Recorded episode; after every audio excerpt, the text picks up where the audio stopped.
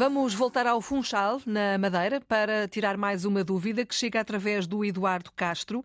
Diz que é ouvinte habitual também e pergunta: Ó oh Sandra, na classificação de um aluno, deve dizer se o aluno teve 14 a português ou 14 em português? Olha, eu, eu, diria que 14 é uma boa nota, portanto, parabéns aos alunos. exatamente, não é? exatamente.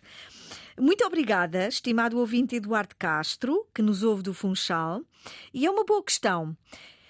De repente, eu diria que ambas as formas são corretas. Assim, eh, sem eh, uma reflexão atenta sobre. sobre eh, Trata-se de uma hum. questão sintática. Não soam mal, não é? Nem uma nem não, outra não soam exatamente, mal. Exatamente, Não quer dizer que não haja uma que esteja Ora, menos bem. É, exatamente. A que está menos bem é a que inclui a preposição em. Então, vamos do princípio.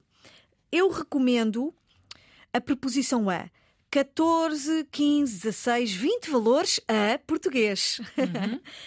Quando eu quero incluir a palavra disciplina, aí já tenho a preposição em, mas contraída com o artigo. Teve 14 na disciplina de português. Na disciplina, usa-se no secundário, no básico, no secundário. Na universidade dizemos cadeira na cadeira de português, na, na, na unidade curricular de português. Ou seja, o em sem a palavra disciplina fica assim, enfim, não, não é muito correto. Se eu quiser usar o em, uso a palavra disciplina, mas contraída com o artigo 14 na disciplina, na disciplina de português. Se eu não quiser dizer usar a palavra disciplina, uso a preposição a.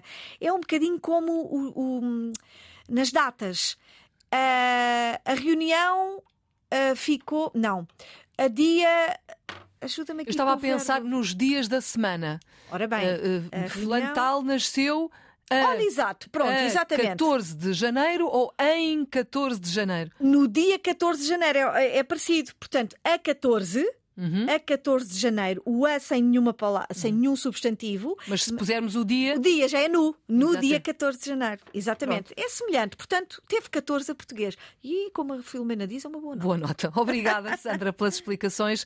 Na ponta da língua é assim, existe para tirar as suas dúvidas. E se as tiver, se as quiser fazer chegar até cá, é só utilizar o nosso número do WhatsApp. É a melhor forma de o fazer, ou através de mensagem de voz, ou através de mensagem escrita. Este é o número 91 21 20501. Obrigada pela sua preferência e também pela sua participação no Na Ponta da Língua.